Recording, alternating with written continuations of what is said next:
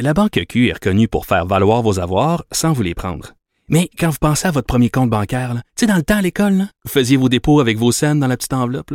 Hmm, C'était bien beau. Mais avec le temps, à ce compte-là vous a coûté des milliers de dollars en frais, puis vous ne faites pas une scène d'intérêt. Avec la Banque Q, vous obtenez des intérêts élevés et aucun frais sur vos services bancaires courants. Autrement dit, ça fait pas mal plus de scènes dans votre enveloppe, ça. Banque Q. Faites valoir vos avoirs. Visitez banqueq.ca pour en savoir plus. Cube Radio. Cube Radio. En direct à LCN. 14h30, c'est le moment d'aller retrouver notre collègue Geneviève Peterson dans nos studios de Cube Radio. Alors Geneviève, tu voulais revenir aujourd'hui sur cette absolution conditionnelle qu'a réussi à obtenir Éric Lapointe. Mais oui, parce que ça fait beaucoup jaser. On a suivi évidemment ce procès-là. On en a d'ailleurs parlé, euh, toi et moi, parce que euh, ce qu'on craignait au début, c'est que M. Lapointe ait une absolution inconditionnelle. Puis là, quand même, les différences entre les deux euh, sont quand même assez importantes. Là. Il devra se soumettre à une probation d'un an. Bon, Là, on est en pleine pandémie. Est-ce qu'une probation d'un an, c'est si difficile que ça à tenir? Je pense que poser Ouais. euh, la question, c'est quand même y répondre un peu. Là, tout le monde, on est un peu assigné à domicile en ce moment.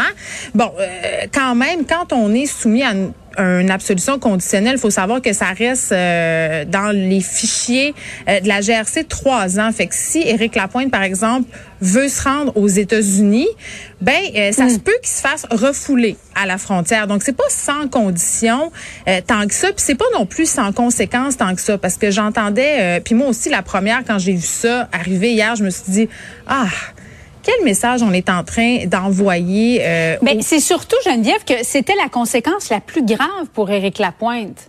Parce Ben- que là, quelles sont les conséquences pour lui? Il a perdu son contrat avec la voix. Oui, OK. Je pense pas qu'il y avait de la misère à boucler ses fins de mois. Ben- Mais il y a encore des fans. Euh, la pandémie se termine demain. Il fait encore des spectacles. Je suis convaincue qu'il y a encore plein de gens qui vont aller le voir.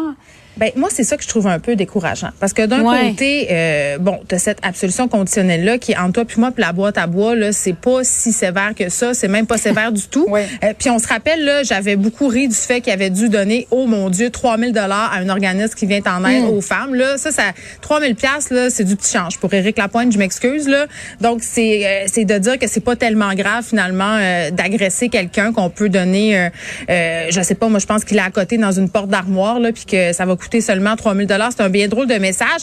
Puis d'un côté on a ce comité transpartisan qui se réunit pour parler de la question euh, des violences euh, faites aux femmes. On songe même à faire un tribunal spécial sur la question. On a des juges qui de plus en plus sont vocaux hein, par rapport à la violence faite aux femmes. Que ce soit la violence euh, sexuelle ou la violence physique vraiment dans leur jugement là ils le disent c'est inacceptable et la justice doit envoyer un message clair. Fait que d'un côté tu ça et de l'autre côté tu une sentence comme ça qui dit aux femmes qui sont victimes de violences conjugales ben coudon.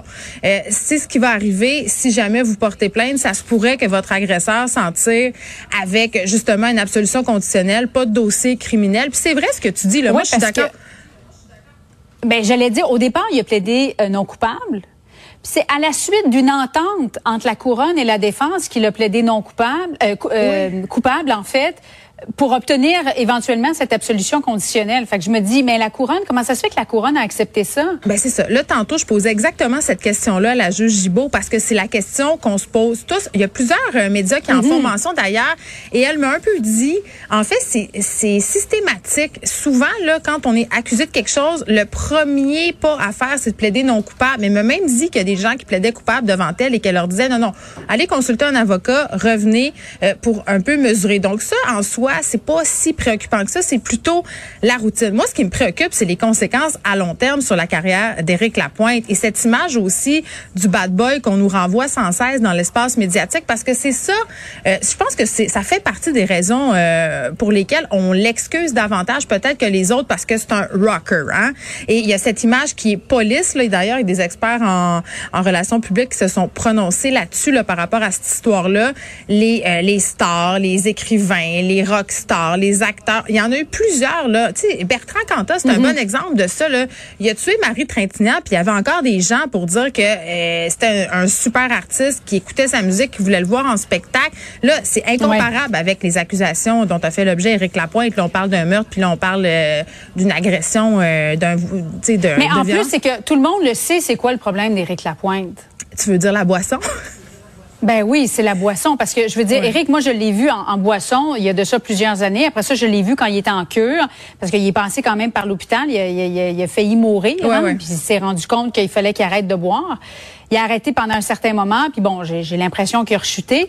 Euh, mais Éric Lapointe, c'est quelqu'un de super intelligent, très gentil, très charmant, mais c'est un alcoolique. Alors, évidemment, il y a deux fils qui se touchent quand il se met à boire. Puis c'est vraiment ça son problème. Puis c'est ça, moi, que je voudrais qu'il fasse, c'est qu'il se, se remette sur le droit chemin parce qu'il y a deux enfants quand même là-dedans aussi. Là. Mais est-ce qu'on n'est pas un peu tanné de toujours se servir de l'alcool comme prétexte? je le comprends là qu'il dit. Oui, mais c'est une maladie, Geneviève. Il faut qu'il arrête complètement. Mais c'est pas un facteur, à mon sens, qui est atténuant. C'est pas parce que tu bois que tu as un problème d'alcool euh, que ça, ça légitimise le fait que tu tapes sur une femme ou que tu tapes sur qui que ce soit euh, par ailleurs. Mhm. Mais, mais j'ai envie de dire, par exemple, à partir du moment où il a dit qu'il y avait un problème, qu'il l'accepte, qu'il s'est excusé, qu'il va faire une thérapie, tu sais, à un moment donné, jusqu'à quel point aussi il doit être cloué au, pilori jusqu'à la fin des temps. Ça aussi, c'est une question qu'on doit se poser. Là, après qu'il ait purgé sa peine, il a le droit d'avoir une vie. Mhm. Est-ce qu'il a le droit, par exemple, de revenir dans l'espace public et d'être adulé comme il l'était avant?